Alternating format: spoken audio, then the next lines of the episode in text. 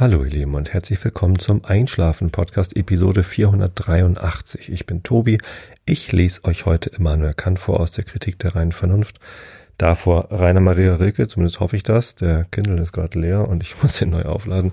Aus äh, dem Stundenbuch äh, von Rainer Maria Rilke und davor erzähle ich euch ein bisschen was, damit ihr abgelenkt seid von euren eigenen Gedanken und besser einschlafen könnt. Ja. Herzlich willkommen im Jahre 2021. Das ist die erste Episode in diesem neuen Jahr. Heute am Tag der Aufnahme ist es der 10. Januar. Viele Leute haben große Hoffnungen gehabt auf dieses Jahr, dass es denn besser wird als das letzte. Zumindest gab's, habe ich viele Leute gesehen, die 2020 als das schlimmste Jahr jemals empfunden haben und jeder weiß warum. Jeder kann es so ein bisschen nachvollziehen. Ich äh, weiß nicht, ob ich das überhaupt in ein Ranking geben wollen würde, diese Jahre. Was ja aber definitiv nicht der Fall ist, ist, dass durch so ein Jahreswechsel, durch eine neue Zahl, irgendwie auf einen Schlag alles anders wird. Ähm, Corona ist auch da. Äh, immerhin gibt es jetzt einen Impfstoff und ja, man kann natürlich die Hoffnung haben, dass es dieses Jahr besser wird irgendwann. Und es ist aber halt nicht äh, auf Schlag zum 01.01.2021 sofort passiert, sondern das dauert halt seine Zeit und wir müssen alle noch geduldig sein und hoffen und vernünftig sein und zueinander halten. Genau. Ähm, das sollten wir aber hinkriegen. Ich bin eigentlich ganz zuversichtlich. Ehrlich gesagt bin ich am 1.1. aufgewacht und hatte schlagartig total gute Laune. Ich kann gar nicht so genau festmachen, warum. Ähm, ich hatte am Silvesterabend tatsächlich sehr, sehr viel gegessen und sehr, sehr viel getrunken. Ich war alles andere als nüchtern, als ich dann ins Bett gefallen bin. Es war allerdings auch gar nicht so spät wie sonst. Also, ähm, weiß nicht, zwei Uhr vielleicht. Ja, doch, eigentlich war es doch ganz schön spät. Ist ja schon länger her, dass ich an Silvester oder am Neujahrsmorgen dann noch irgendwie ein bisschen die Puppen gefeiert habe in meinem hohen Alter von 46 Jahren, nein, das ist kein hohes Alter, ähm, aber ja, meine Frau sagt jedes Jahr wieder, eigentlich könnte man Silvester auch einfach nicht feiern und um 10 ins Bett gehen, nur dass man dann um 12 von den Knallern geweckt wird. Tatsächlich war es ja dieses Jahr so zu Silvester, dass man nur Überbleibsel des Feuerwerks von den vergangenen Jahren abbrennen durfte und auch nur im eigenen Garten und nicht an öffentlichen Plätzen und man durfte nicht mit Böllern durch die Straßen ziehen und so. Tatsächlich hatte das den Effekt, dass es am Silvesterabend deutlich ruhiger war als normal. Bei uns hier in Karkensdorf hat es hier und da mal geknallt, aber das, das war am Silvesterabend selbst bis ungefähr 11 Uhr oder vielleicht sogar 11.30 Uhr, war das vergleichbar mit dem, was in den Vorjahren in der Zeit so äh, zwei Wochen vor Silvester passiert ist, dass halt immer mal hier und da was knallt. Und erst um halb zwölf fing es dann an, ein bisschen lauter zu werden. Und ja, um zwölf gab es dann natürlich so ein, so ein Maximum, wo die Leute dann Raketen angezündet haben und so Batterien hochgeschossen. Und es war erstaunlich viel, mehr als ich gedacht hatte, aber natürlich nicht so viel wie in den letzten Jahren. Und dann war es halt auch um, um halb eins schon wieder vorbei. Und es wurde ruhig. Und als ich dann am Neujahrstag am Nachmittag gelaufen bin, da hatte ich mir die Sauna angemacht und bin so in die Dämmerung reingelaufen. Das ist sowieso eine sehr, sehr schöne Sache, wenn man ähm, sich die Sauna anmachen kann und dann laufen geht und dabei wird es dann dunkel beim Laufen und dann kann man im Dunkeln in die Sauna gehen draußen im Garten. Das ist, ich, ich weiß, es ist furchtbar privilegiert, dass ich das machen kann, aber ich bin darüber so glücklich. Es macht mich so froh und es ist so schön, ähm, dass ich das im Moment sehr genieße und sehr zelebriere. Und das ja, macht mich sehr glücklich. Das habe ich am Neujahrstag gemacht. Und da habe ich tatsächlich noch einmal Raketen aufsteigen sehen. Also es war gesagt, wie, wie gesagt, gerade dunkel geworden und irgendwo Richtung Tosted sind nochmal Raketen hochgegangen. Ähm, das fand ich witzig irgendwie. Einer doch nochmal irgendwie außerhalb der erlaubten Zeit Raketen hat steigen lassen. Vielleicht hat er ja mal Geburtstag am 1.1. Ich war, oder war keine Ahnung. Kann ja auch, hat wahrscheinlich, die Leute, die am 1.1. Geburtstag haben, feiern wahrscheinlich eher rein.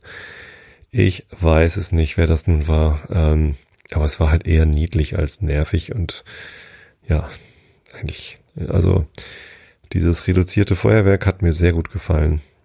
Es ist besser für die Umwelt, es ist besser für die Tiere, nicht nur wilde Tiere, sondern auch Haustiere haben unter dem Feuerwerk sehr zu leiden. Ich muss mir selber, ich muss euch eingestehen, ich muss mir selber eingestehen, dass ich durchaus selbst ein großer Freund vom Feuerwerk bin. Als Kind habe ich Böller geliebt. Ich habe mir, sobald ich es durfte, immer einen Schinken A-Böller oder D-Böller oder, oder irgendwelche Böller gekauft und bin dann tatsächlich böllernd durch die Straßen gezogen, weil ich das einfach geil fand. Ähm, ich mag den Geruch von Schwarzpulver. Ich mag auch Feuerwerk angucken, also Raketen und so. Und ich habe tatsächlich bis vor ein paar Jahren immer noch so Batterien gekauft und dann irgendwie ein hübsches Feuerwerk gemacht, weil es mir einfach sehr gefällt.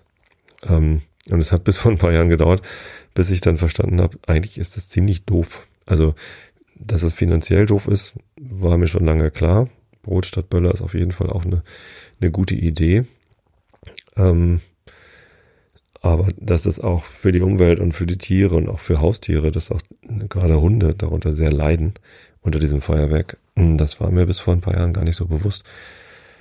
Und das muss man können, äh, sich Fehler eingestehen können, äh, sich eingestehen, dass man dazu lernt, dass man vielleicht auch Sachen ausgeblendet hat. Ähm, und dann nach dem neu gelernten handeln und sagen, okay, das habe ich bisher übersehen, nicht gewusst, sonst wie was und jetzt handle ich anders. Äh, und das ist meiner Ansicht nach dann keine Ambivalenz, sondern das ist Entwicklung. Das ist ähm, was dazulernen und sich Fehler eingestehen können, ist umso besser. Ja, das war schön. Hm. Silvester. Mal gucken, wie es nächste Silvester wird. Ähm, vielleicht haben wir auch für Silvester was daraus gelernt. Man weiß es nicht. Komme ich mal zum eigentlichen Thema, das ich mir für heute vorgenommen habe. Und zwar bin ich letztens in einem Interview hat man mir eine ganz interessante Frage gestellt, die ich, ähm, die mir so noch nicht gestellt worden war. Das ist ganz interessant. Also ich werde halt ab und zu interviewt von Radio, Fernsehen, Zeitschriften, was auch immer. Das ist jetzt nicht wirklich oft, aber es ist halt schon so diverse Male vorgekommen. Und zwar so oft, dass mir diese Frage, wie sind Sie eigentlich auf diese Idee gekommen, die hängt mir so ein bisschen zum Hals raus, muss ich sagen. Also mir ist vollkommen klar, dass sehr, sehr viele Menschen noch nie was vom Einschlafen-Podcast gehört haben. Und für die ist das natürlich sinnvoll, wenn sie dann im Fernsehen oder im Radio irgendwas davon hören, erstmal ja die Basics beigepult bekommen. Ich mache das jetzt seit zehn Jahren und im ihr alle wisst, warum ich das mache, beziehungsweise die, die schon lange zuhören, gibt ja auch in jeder Episode irgendwie so. Ich glaube, die Hälfte aller Leute, die eine Episode hören, haben vorher noch nie Einschlafen-Podcast gehört. Habe ich letztens mal irgendwie so versucht rauszubekommen. Ähm, und ja, da ist natürlich die Frage, wie bist du drauf gekommen? Die ist vollkommen valide. Ähm, es langweilt mich ein bisschen, sie zu beantworten. Aber weil, weil ich sie schon so oft beantwortet habe, aber es gehört halt mit dazu. Sondern passiert es immer mal wieder bei diesen Interviews. Wie gesagt, die sind nicht oft, aber wenn man halt, ich weiß nicht, einmal im Monat interviewt wird oder so, oder alle zwei Monate vielleicht auch nur, dann ähm, fällt einem das auf, wenn man eine Frage gestellt bekommt, die man vorher noch nie gestellt bekommen worden ist. Das ist einmal passiert, als ich nach meiner Lieblingsepisode vom Einschlafen-Podcast gefragt worden bin.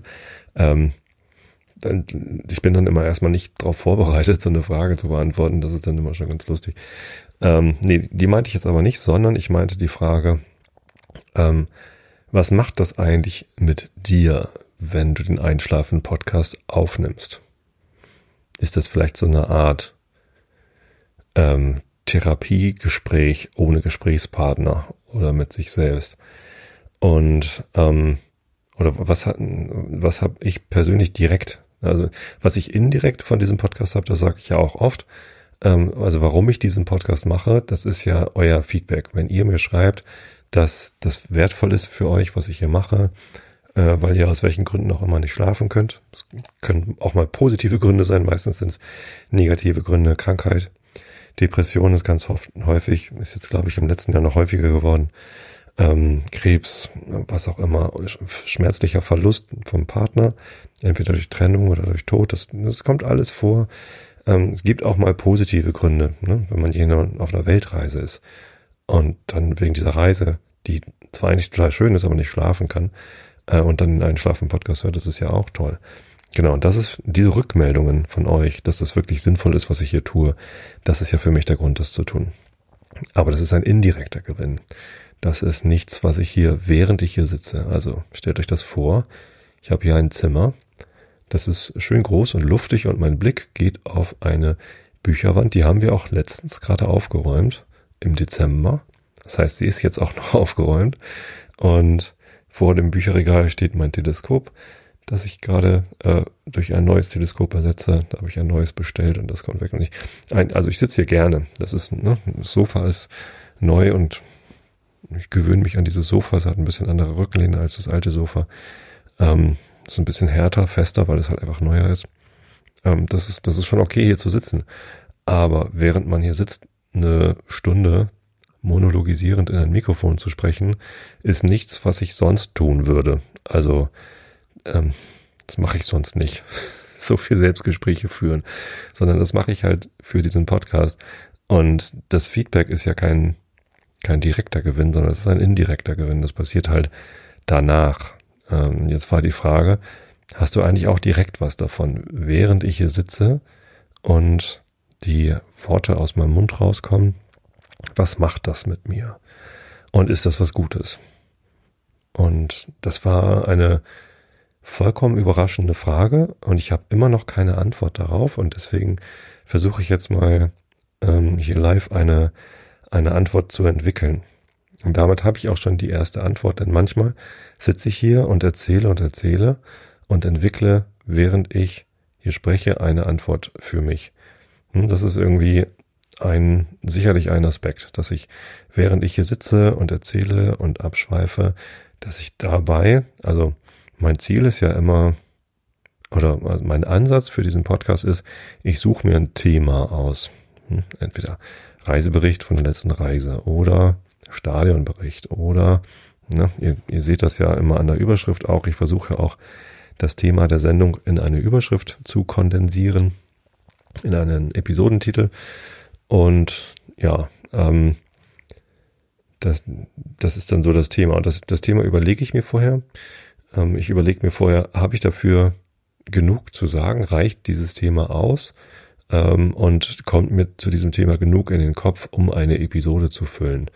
So, und wenn ich dann hier sitze und über dieses Thema spreche, dann versuche ich durchaus ganz bewusst manchmal abzuschweifen und ähm, diese Abschweifung vielleicht noch zu verschachteln, dass ich während ich abschweife nochmal irgendwo anders hin abschweife und dann später diese äh, Fäden wieder auf nehme. Einfach nur, um euch tatsächlich von euren Gedanken abzulenken und ähm, damit ihr besser einschlafen könnt, weil wer, wer will solchem wirren Gefasel schon folgen?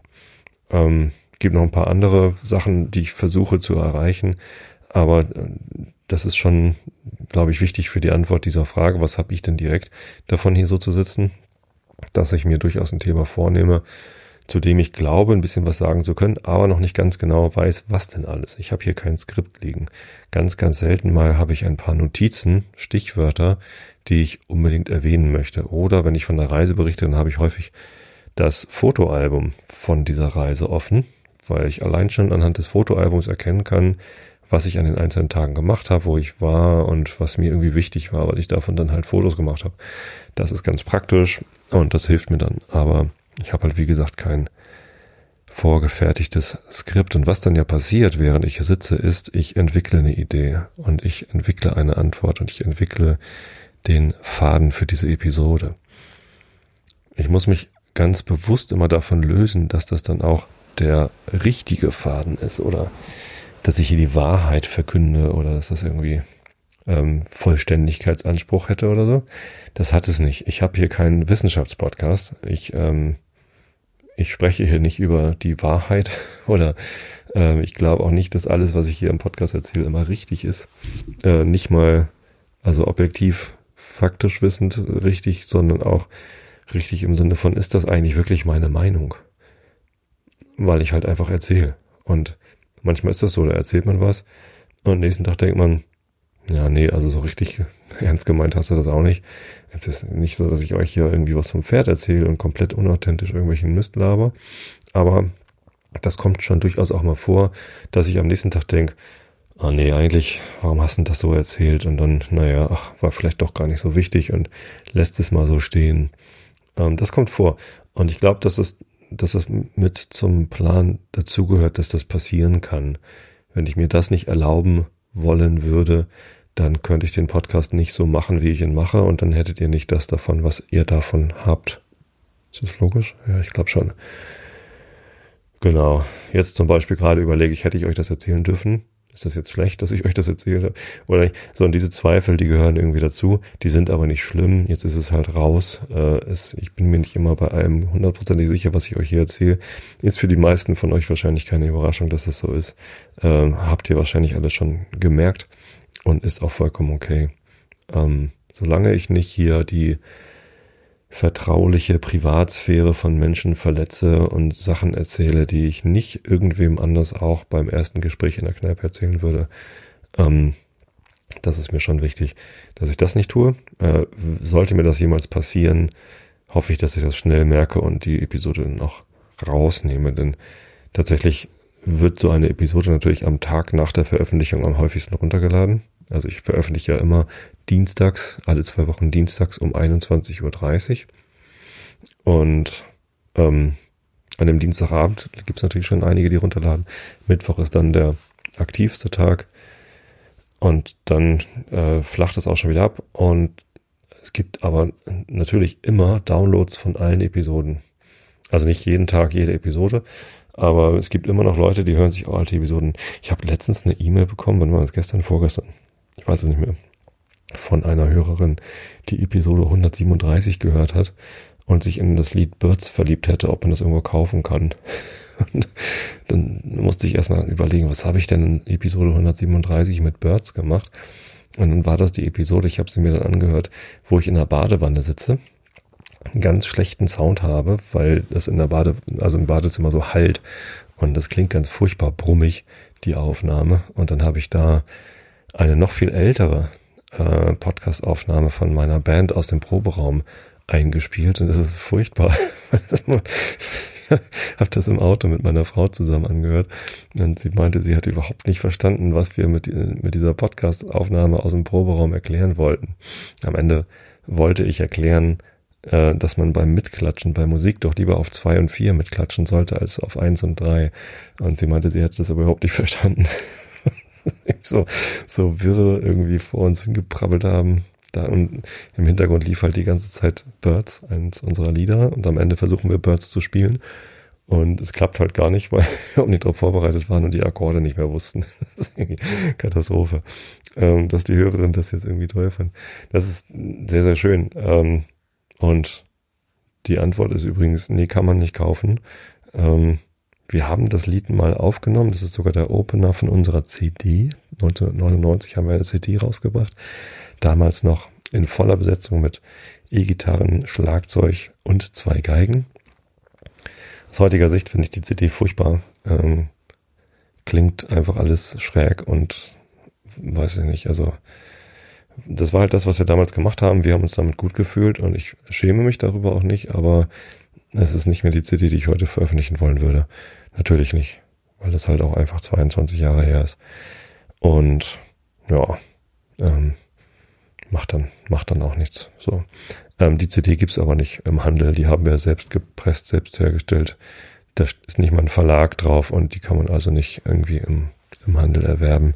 Ich habe tatsächlich noch sechs Stück davon hier rumliegen, aber ähm, die, die gebe ich auch nicht raus. Ich kann die mal als MP3 rippen und irgendwo hochladen, wenn ihr wollt, aber das muss auch nicht sein. Ähm, ich bin dadurch aber auf die Idee gekommen mit Christian. Ähm, das sind ja, also wir beiden sind die einzigen, die von dieser Band noch zusammen Musik machen. Und tatsächlich sehen wir uns auch immer noch als Nachfolgeprojekt von dieser Band, die damals die CD aufgenommen hat und diese Lieder geschrieben hat. Die meisten, Birds ist übrigens von Nils, NBZ. Ähm, und jetzt in Retrospektive haben wir beide gesagt, also Christian und ich, die einzigen Lieder, also das, das einzig Schöne an dieser CD ähm, sind die Kompositionen einiger Lieder, Birds, Chicken the Links und Lost Melodies zum Beispiel. Und die kommen alle von Nils. Anscheinend war Nils der Einzige, der was konnte, nämlich Songs schreiben. Ähm, So richtig gut spielen konnten wir sie nicht. Aber wir haben Spaß gehabt und das war toll. Und aufgenommen haben wir sie bei Gro. Und das ist schön. Jan Grohmann Falke in Jesteburg ähm, hat mittlerweile ein großes Unternehmen, Sound und Licht, Beschallung und, und ne? Ähm, Gro PA heißt die Firma, glaube ich. Und den Gro, also Jan Grohmann Falke, der hieß früher schon der Gro, der, ähm, den kenne ich schon furchtbar lange. Ähm, mit dem habe ich mein erstes Demo-Tape aufgenommen in unserem Proberaum damals mit Pascal. Das war 1990 oder 91, ich weiß es nicht mehr. Und Gro hatte einen Vierspur-Kassettenrekorder. Ich glaube, er hatte einen Mischpult und diesen Vierspur-Kassettenrekorder und damit haben wir unser erstes Demo-Tape aufgenommen damals. Das ist jetzt echt wie, wie vorm Krieg, so die Erzählung. Ähm, denn aus Gro mit seinem Vierspur-Kassettenrekorder, also so eine normale Audiokassette, die hat ja vier Spuren, äh, also linke Seite, rechte Seite, jeweils, ähm, was heißt, sie hat, also es ist genug Platz drauf für vier Spuren in der Qualität, die halt eine Audiokassette hat. Äh, ein normales Kassettenabspielgerät nimmt halt vier Spuren, nämlich Stereo, linke Seite, rechte Seite. Muss ja eigentlich gar nicht so sein. Kann man ja auch irgendwie ähm, das, das Magnetband hätte man ja auch anders benutzen können, so dass man die Dinger nie umdrehen muss. Das wäre eine tolle Idee gewesen. Haben sie nicht so gemacht. Ähm, ja, genau, es sind vier Spuren und damit haben wir sie aufgenommen. Und auch bei Gro haben wir diese CD aufgenommen. Das ist der Bogen, den ich da gerade spannen wollte. Das ist lustig, wie ich hier die Fäden wieder aufnehme. Ne? Mal gucken, ob ich alle Fäden wieder zusammenbekomme. Ähm, da hatte Gro nämlich schon äh, diese Firma, die äh, auf Events und Veranstaltung, Veranstaltung ist ein deutsches Wort für Events. Konzerte wollte ich sagen. Auf Veranstaltungen und Konzerte macht er Beschallung. Licht hat er mittlerweile, glaube ich, auch. Ähm, und ähm, er hat außerdem auch ein Studio gebaut. Und zwar in seinem Haus hat er also quasi unter dem Haus einen Keller gegraben. und ähm, und dann sich dort ein großes Studio eingerichtet. Und die CD ist tatsächlich sogar noch oben aufgenommen. Während wir dort aufgenommen haben, war er gerade dabei. Also es gab halt so eine Tür in diesen Keller, wo halt einfach nur ein Erdloch war, wo er immer eimerweise Erde rausgeholt hat. Und ähm, ja, mittlerweile, also ich, ich war dann auch lange Zeit danach nochmal da.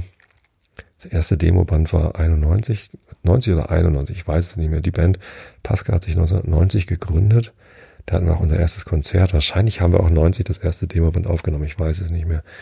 Und ähm, die CD war 1999. Das war noch bei ihm oben. Ähm, und mittlerweile hat er darunter, was heißt mittlerweile? Wann war ich denn zuletzt beim Go? Wahrscheinlich so 2005 oder so. Da gab es immer das große Fest. Hat immer so Gartenpartys gemacht wo dann auch Bands gespielt haben. Das war immer einer meiner größten Wünsche, da auch mal zu spielen. Irgendwie nie geklappt. Ich weiß gar nicht warum. Wahrscheinlich, weil ich mich nicht gekümmert habe. Großen, ganz, ganz lieber. Also ein großartiger Mensch. Ähm, was für ein blödes Wortspiel. Er ist wirklich toll. Und ich ähm, bin immer, wenn ich, wenn ich Sachen höre, die ich bei ihm aufgenommen habe, bin ich so ganz nostalgisch und ähm, das, das war ganz schön. Und jetzt habe ich ja, wie gesagt, gerade diese alte CD eingelegt wegen der E-Mail der Hörerin. Ähm, die mir geschrieben hatte. Ich muss noch antworten, übrigens fällt mir dabei ein.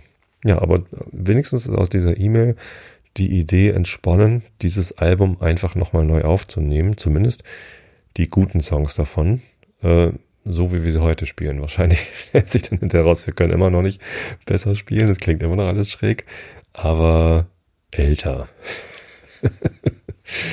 Ach ja, herrlich. Wunderbar.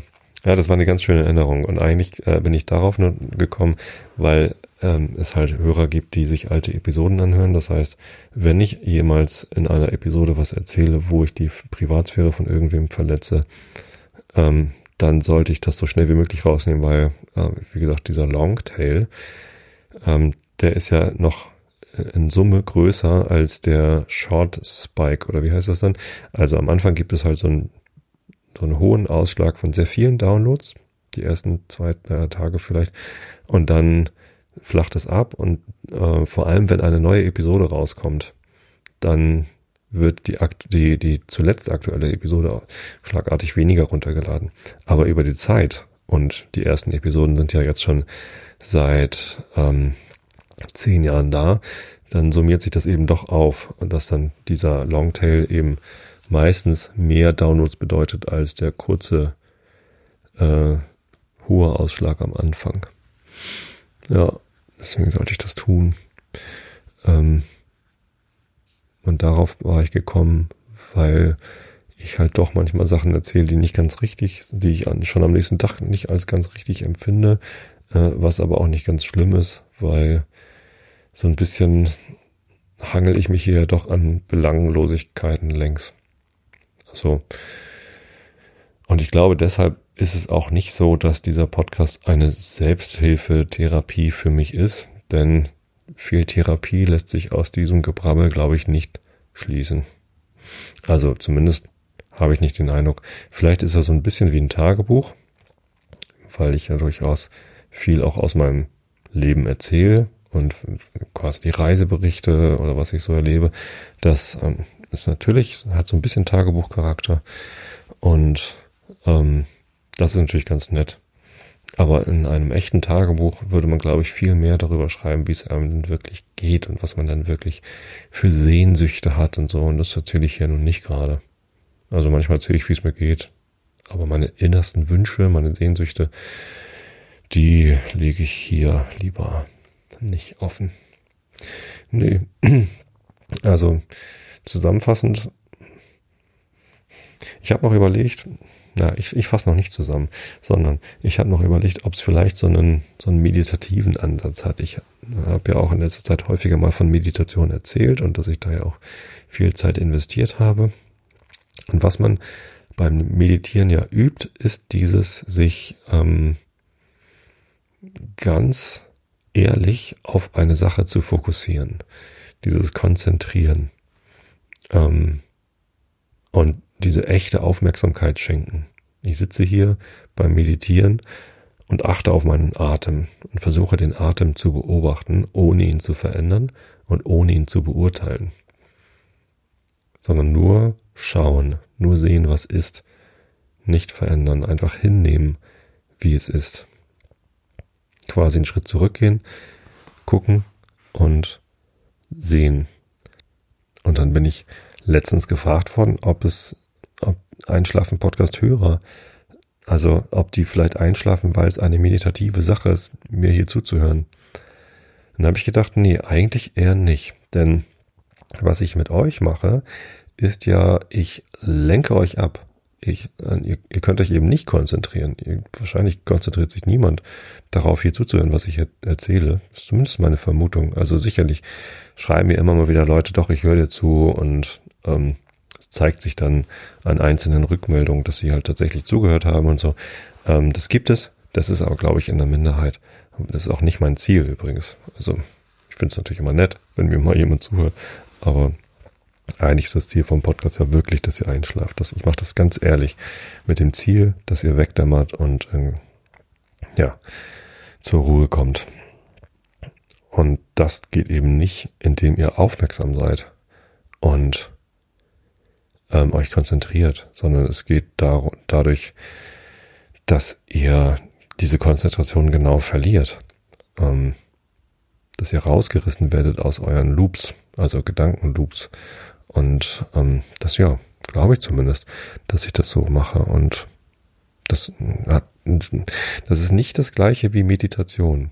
Bei Meditation versucht, also für mich ist Meditation Übung, also aktives Training wenn ich meditiere, das ist dann keine Entspannung, sondern das ist ähm, sogar Anspannung, das ist Training, das ist Aktivität. Ich achte aktiv darauf, wie meine Gedanken fließen. Nicht indem ich versuche, nichts zu denken, sondern indem ich aktiv versuche, in meinen Gedanken auf etwas zu achten und dieses etwas aber wirklich nur wahrzunehmen.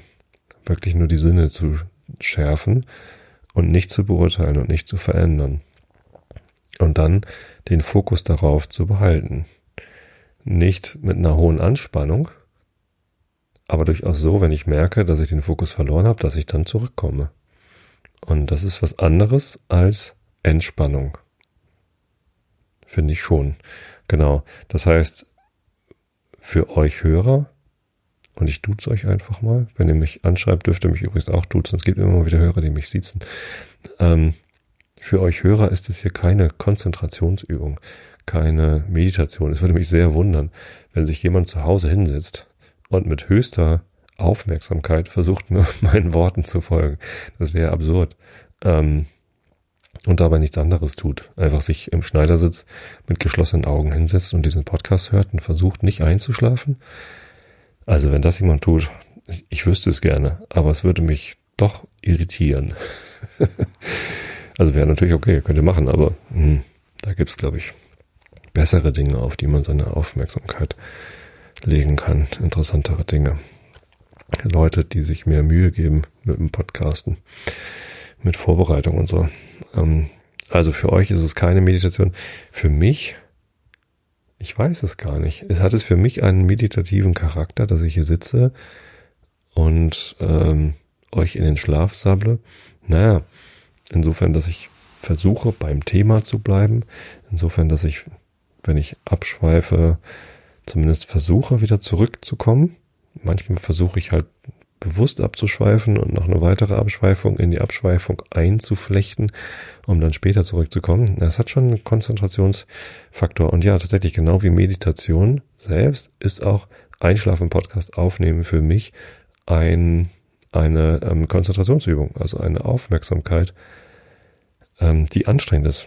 Also es ist jetzt nicht so, dass ich hinterher vollkommen fertig bin, aber es ist auch nicht so, dass ich direkt nach so einer Aufnahme ins Bett gehen kann, weil ich eben konzentriert hier sitze und versuche, ähm, die, die, meine, meine eigene Aufmerksamkeit aufrecht zu erhalten und nicht wirklich komplett hier äh, Unsinn zu erzählen, die Fäden wieder aufzugreifen. Ja, für mich ist es eine, eine Anstrengung, nicht, nicht im Sinne von negativ, puh, ist das furchtbar anstrengend, sondern ich, es ist halt Arbeit, es ist Fokus, ähm, ich, wie gesagt, habe hier niemanden, der mir Stichworte reinruft. Ich habe hier niemanden, der mich unterstützt darin, diesen Fokus zu behalten, sondern ich muss das alleine tun.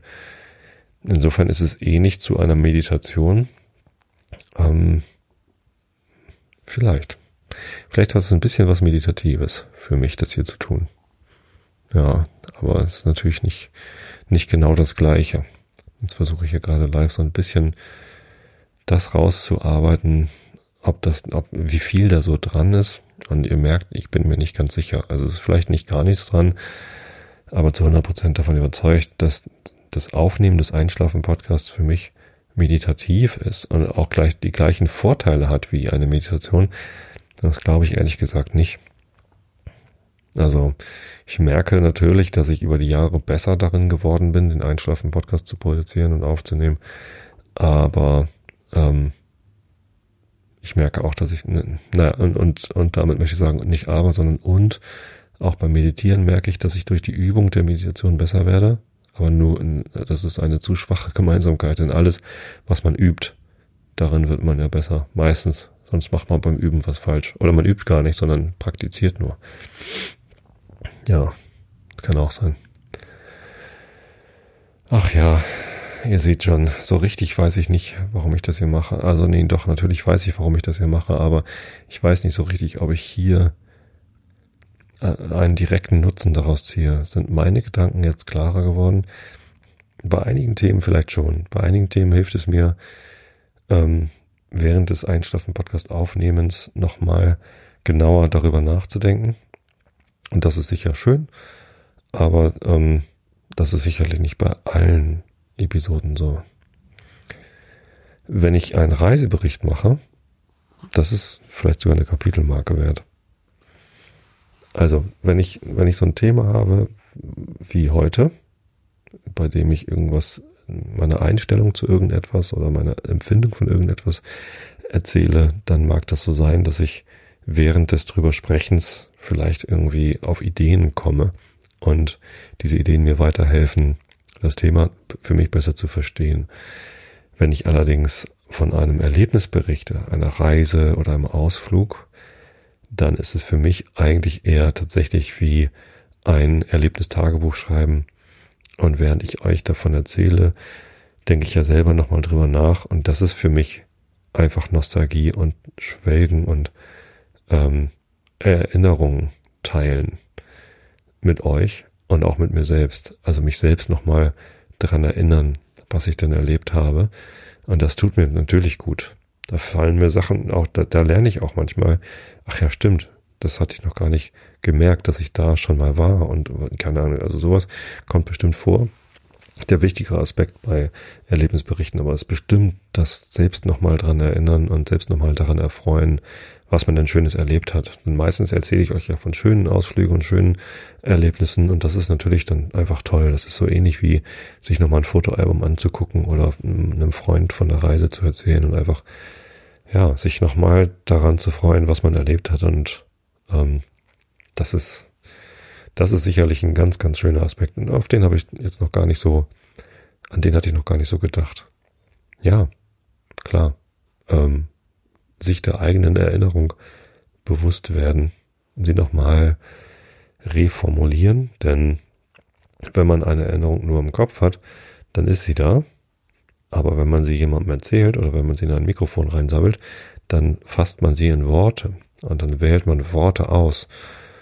Und das ist ähm, ähm, ein Prozess, also Sprachentwicklung, da bin ich jetzt kein Experte. Ähm, wenn man, wenn man Feed, also ich habe mal eine Feedback-Schulung bekommen und das, was ich dort gelernt habe, es hat mich wirklich nachhaltig geprägt. Damals bei meinem ersten Arbeitgeber bei Comedia. Das war auch eine sehr prägende Schulung, die wir damals bekommen haben. Die war nicht gut für alle. Ähm, ich habe aber sehr viel daraus mitgenommen. Ich hatte, glaube ich, auch damals davon erzählt. Ähm, oder ich hatte schon mal davon erzählt, diese Feedback-Schulung. So, und eine Methode, die wir damals, also die ich damals neu gelernt hatte, die mir vorher noch nicht so bewusst war, ähm, beim Entgegennehmen von Feedback ist äh, das Sicherstellen von Kommunikation durch Reformulieren. Ähm, wenn man ein Feedback bekommt, das, und das, das bezieht sich nicht nur auf, auf Feedback, sondern das bezieht sich auf mündliche Kommunikation insgesamt. Also wenn man etwas gesagt bekommt, wo man sicherstellen möchte, dass man das richtig verstanden hat, dann ist es eine gute Methode, Reformulieren anzuwenden. Äh, und Reformulieren geht so, dass man das Gesagte mit neuen Wörtern, mit eigenen Wörtern wiederholt. Das ist also ganz anders als dieses Clean Language. Ich glaube, im Zusammenhang mit Clean Language habe ich da schon mal darüber gesprochen. Bei Clean Language ist es eine ähm, Gesprächsform, wo man äh, sich eher darauf konzentriert, exakt die Wörter wieder zu benutzen, die der andere gesagt hat. Ähm, und bei Reformulieren geht es halt genau andersrum, darum, eigene Wörter zu finden, um das Gleiche zu beschreiben. Und dann kann halt der ursprüngliche Sprecher sagen, ja, äh, so wie du es formuliert hast, stimmt es auch. Also das ist das, was ich gemeint habe, oder nein, das hast du ja ganz falsch verstanden. Ich meinte was anderes. Und dann sagt er es halt nochmal, wahrscheinlich mit anderen, also hoffentlich mit anderen Worten, damit der, und mit anderen Wörtern, ähm, damit der Empfänger quasi nochmal versuchen kann, es zu verstehen nochmal versuchen kann, das in eigene Wörter zu fassen. Und dann kann er, wenn er das jetzt nochmal gehört hat, nochmal versuchen zu reformulieren ähm, wieder versuchen, in eigenen Wörtern zu beschreiben, was denn gesagt worden ist. Und das Ganze so lange, bis wirklich ähm, der ursprüngliche Sprecher, also der Sender, sagt, ja, jetzt hast du es begriffen, genau so habe ich es gemeint. Das nennt sich Reformulieren. Das ist zum Sicherstellen von Kommunikation ein ganz nützliches Tool. Und ich setze das sehr gerne ein. Und im Wesentlichen beim Feedback nehmen ist es ein ähm, ein ganz gutes äh, Tool. Denn bei Feedback, wenn man sich gegenseitig wertschätzendes Feedback gibt, dann ähm, ist es ja häufig so, dass man im ersten Moment ähm, sich von dem Feedback vielleicht äh, überrumpelt fühlt, nicht gleich ganz versteht, worum es geht. Ähm, Gerade bei konstruktiven oder negativen Feedback geht man ja doch häufig in eine ähm, Verteidigungshaltung. Das ist natürlich sehr das ist häufig sehr, nicht, ja, manchmal zumindest, ist es sehr hinderlich, in eine Verteidigungshaltung zu gehen, wenn man ähm, negatives oder konstruktives Feedback bekommt. Denn dadurch gibt man die Chance auf, äh, wirklich zu begreifen, worum es dem Feedbackgebenden eigentlich geht. Natürlich gibt es Situationen, wo man schon weiß, worum es dem Feedbackgebenden geht und dieses negative Feedback einfach nicht annehmen will. Hm, häufig genug ist es aber so, dass man vielleicht einen blinden Fleck hatte, eine Sache an sich selbst, die man noch nicht kannte. Und wenn man dann dieses konstruktive Feedback einfach abledert, indem man sich intern in eine Verteidigungshaltung geht und es dann einfach nicht wahrnimmt, ähm, das ist dann für einen selbst ein Verlust, weil man eine Lernmöglichkeit verpasst hat, um eine, einen blinden Flecken ähm, auszuleuchten. Das ist ja, also ich möchte eigentlich immer ganz gerne, dass man mir blinde Flecken aufzeigt, damit ich dann das ausleuchten kann und mehr über mich lernen kann. Ich finde, über mich selbst lernen ähm, ein, ein äußerst erstrebenswertes Ziel. Und ja, also gerade beim Feedback nehmen ist es halt wirklich hilfreich, um wirklich zu verstehen, worum geht's in diesem Feedback, worum geht's in diesem, in dieser Rückmeldung. Ähm, dort reformulieren, einsetzen ist ganz hilfreich, dass man dann sagt, okay, meinst du, ich hätte mich so und so und so verhalten und es ging dir dann so und so? Ja, hm, nein, genau. Und dann, dann kommt das so zustande. Und ähm, was ich hier mache, ist natürlich nicht reformulieren von etwas, was mir gesagt worden ist, sondern was ich hier mache, ist reformulieren von Erlebnissen und Gedanken, die ich, ähm, die ich halt hatte und vielleicht noch gar nicht formuliert hatte. So, da ist natürlich nicht reformulieren, sondern überhaupt formulieren.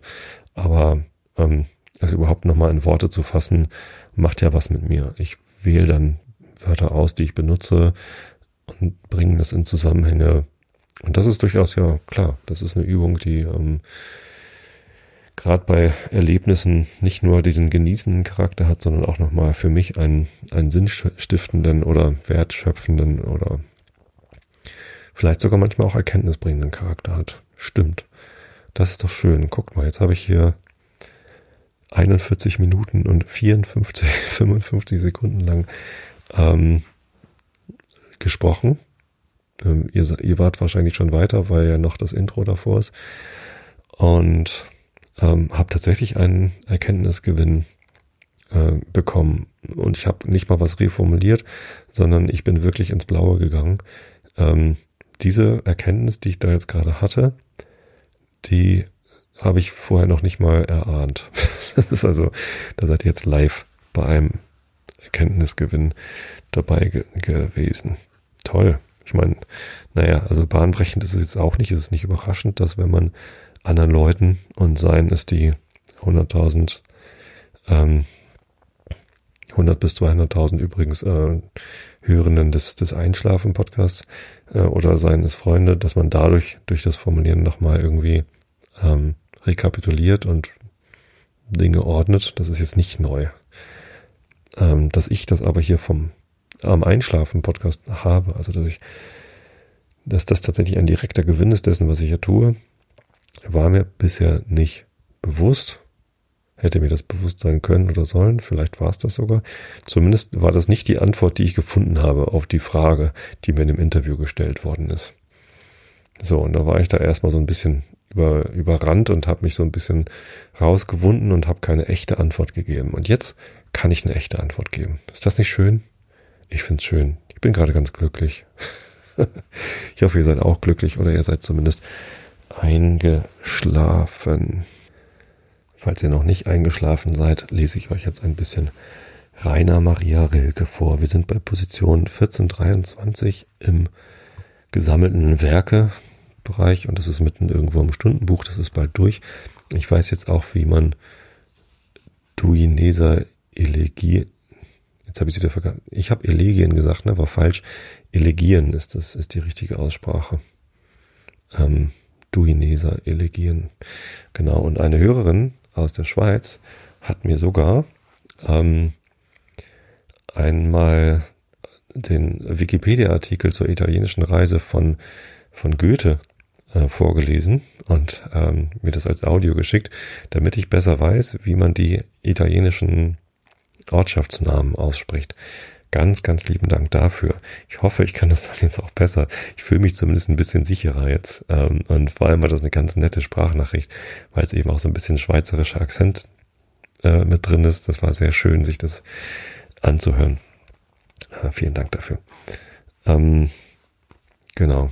Aber hier im, im Rilke kommen ja nicht so viele italienische oder, oder gar französische, was ja, was mir ja noch fremder ist als italienisch, ähm, Ortsnamen drin vor. Deswegen lese ich einfach mal weiter vor im Stundenbuch. Des armen Haus ist wie ein Altarschrein, drin wandelt sich das Ewige zur Speise, und wenn der Abend kommt, so kehrt es leise zu sich zurück in einem weiten Kreise und geht voll Nachklang langsam in sich ein. Des armen Haus ist wie ein Altarschrein. Des armen Haus ist wie des Kindes Hand. Sie nimmt nicht, was Erwachsene verlangen, nur einen Käfer mit verzierten Zangen, den runden Stein, der durch den Bach gegangen, den Sand, der rann, und Muscheln, welche klangen, Sie ist wie eine Waage aufgehangen und sagt das allerleiseste Empfangen lang schwankend an mit ihrer schalen Stand. Des armen Haus ist wie des Kindes, Kindes Hand. Ja, mache ich mir eine Notiz. Äh, 4, 8, 3 ist die Episodennummer, ne? 483 habe ich gesagt beim Anfang glaube ich. Und dann schlage ich mal den Herrn Kant auf. Da sind wir. Oh, ich brauche ein bisschen mehr Licht. Ich habe meine Lesebrille verloren. Ganz furchtbar. Ich hatte so eine Computer-Arbeitsplatzbrille. Das ist eine Gleitsichtbrille. Ich bin mittlerweile auf Gleitsicht umgestiegen. Ähm, eigentlich eine sehr coole Erfindung. Und dann gibt es, ähm, also ich weiß nicht, ob ihr das kennt, wenn ihr Brillenträger seid, vielleicht, wenn ihr ähm, junge Brillenträger seid, dann vielleicht nicht. Also Gleitsichtbrillen. Früher gab es mal diesen extra geschliffenen Bereich im unteren Bereich der, der Brille, wo man dann Lesebrille, Lesebrillenstärke hatte. Mittlerweile macht man das in so einem fließenden Verfahren.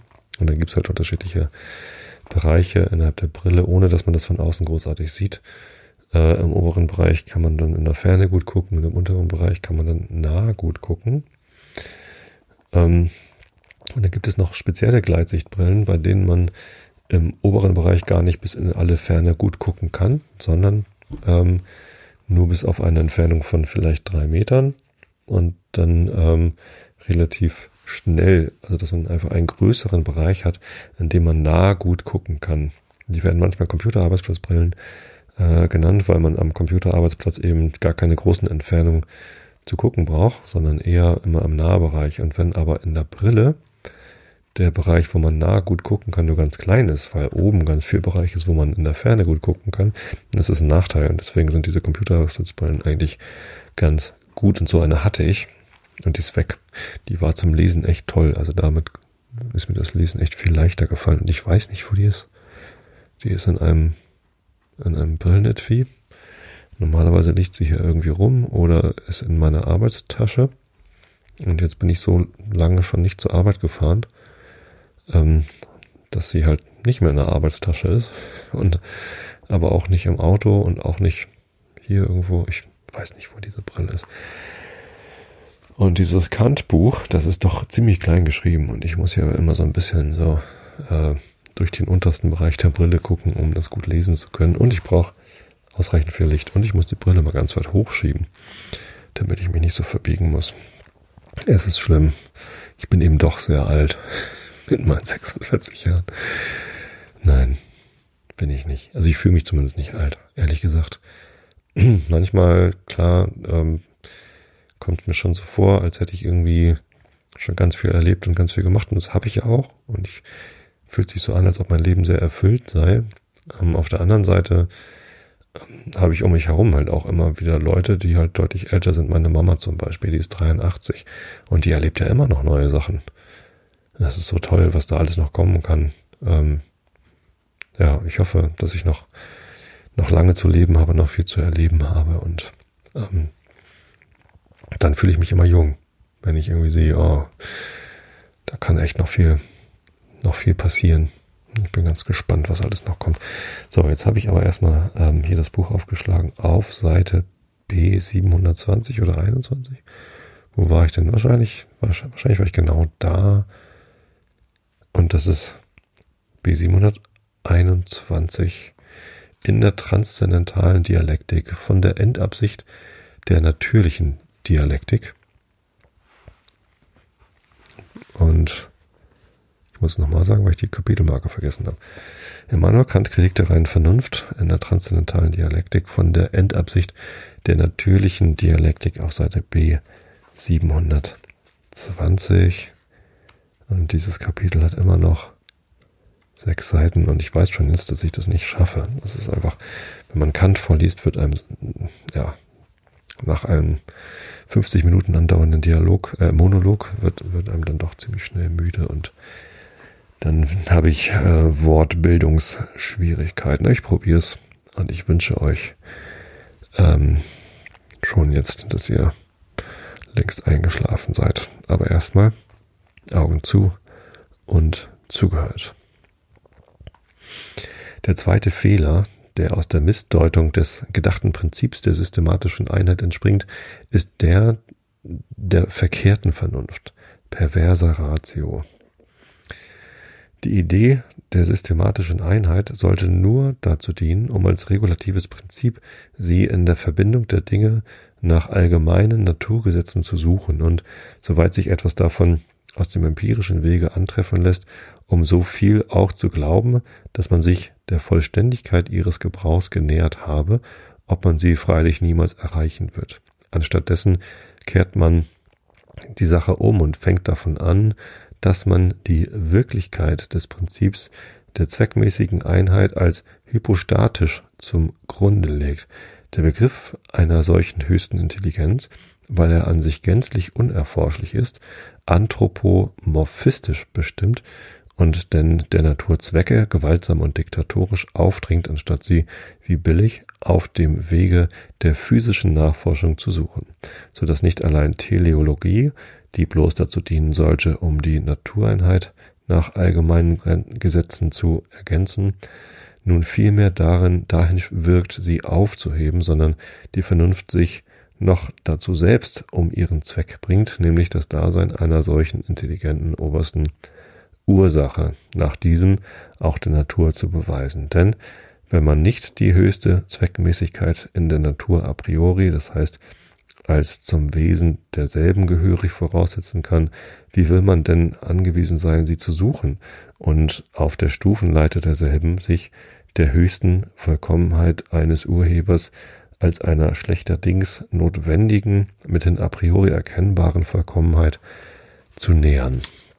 Das regulative Prinzip verlangt die systematische Einheit als Natureinheit, welche nicht bloß empirisch erkannt, sondern a priori, ob zwar noch unbestimmt vorausgesetzt wird, schlechterdings mithin als aus dem Wesen der Dinge folgend vorauszusetzen. Lege ich aber zuvor ein höchstes ordnendes Wesen zum Grunde, so wird die Natureinheit in der Tat aufgehoben. Denn sie ist der Natur der Dinge ganz fremd und zugfällig und kann auch nicht aus allgemeinen Gesetzen derselben erkannt werden. Daher entspringt ein fehlerhafter Zirkel im Beweisen, da man das voraussetzt, was eigentlich hat bewiesen werden sollen. Das regulative Prinzip der systematischen Einheit der Natur für ein konstitutives Nehmen und was nur in der Idee zum Grunde des einhelligen Gebrauchs der Vernunft gelegt wird, als Ursache hypostatisch voraussetzen, heißt nur die Vernunft verwirren. Aha. Die Naturforschung geht ihren Gang ganz allein an der Kette der Naturursachen nach allgemeinen Gesetzen derselben, zwar nach der Idee eines Urhebers, aber nicht um die Zweckmäßigkeit, der sie allerwärts nachgeht, von demselben abzuleiten, sondern sein Dasein aus dieser Zweckmäßigkeit, die in den Wesen der Naturdinge gesucht wird, womöglich auch in den Wesen aller Dinge überhaupt mithin als schlechter, schlechthin notwendig zu erkennen. Das Letztere mag nun gelingen oder nicht, so bleibe, so bleibt die Idee immer richtig und eben sowohl auch deren Gebrauch, wenn er auf die Bedingungen eines bloß regulativen Prinzips restringiert worden. vollständige zweckmäßige Einheit ist Vollkommenheit schlechthin betrachtet. Wenn wir diese nicht in dem Wesen der Dinge, welche den ganzen Gegenstand der Erfahrung, das heißt aller unserer objektiv gültigen Erkenntnis ausmachen, mithin in allgemeinen und, Natur, äh, und notwendigen Naturgesetzen finden, wie wollen wir daraus gerade auf die Idee eines einer höchsten und schlechthin notwendigen Vollkommenheit eines Urwesens schließen, welches der Ursprung aller Kausalität ist. Die größte systematische, folglich auch die zweckmäßige Einheit in der, ist die Schule und selbst die Grundlage der Möglichkeit der größte, der größten Gebrauchs, des größten Gebrauchs der Menschenvernunft. Die Idee derselben ist also mit dem Wesen unserer Vernunft unzertrennlich verbunden. Eben dieselbe Idee ist also für uns gesetzgebend und so ist es sehr natürlich eine ihr korrespondierende gesetzgebende Vernunft Intellectus Archetypus anzunehmen, von der alle systematische Einheit der Natur als dem Gegenstande unserer Vernunft abzuleiten sei. Wir haben bei Gelegenheit der Antinomie der reinen Vernunft gesagt, dass alle Fragen, welche die reine Vernunft aufwirft, schlechterdings beantwortlich sein müssen und dass die Entschuldigung mit den Schranken unserer Erkenntnis, die in vielen Naturfragen ebenso unvermeidlich als billig ist, hier nicht gestattet werden könne, weil uns hier nicht von der Natur der Dinge, sondern allein durch die Natur der Vernunft lediglich äh, über ihre innere Einrichtung die Fragen vorgelegt werden. Jetzt können wir diese dem ersten Anscheine nach kühne Behauptung in Ansehung der zwei Fragen, wobei die reine Vernunft ihr größtes Interesse hat, bestätigen und dadurch unsere Betrachtung über die Dialektik derselben zur gänzlichen Vollendung bringen. Fragt man denn also in Absicht auf eine transzendentale The Theologie, ähm, Fußnote, dasjenige, was ich schon vorher von der psychologischen Idee und deren eigentlichen Bestimmung als Prinzips zum bloß regulativen Vernunftgebrauch gesagt habe, überhebt mich der weitläufig, Weitläuftigkeit die transzendentale Illusion, nach der jene systematische Einheit aller Mannigfaltigkeit der inneren, des inneren Sinnes hypostatisch vorgestellt wird, noch besonders zu erörtern. Das Verfahren hierbei ist demjenigen sehr ähnlich, welches die Kritik in Ansehung des theologischen Ideals beobachtet. Fußnote Ende.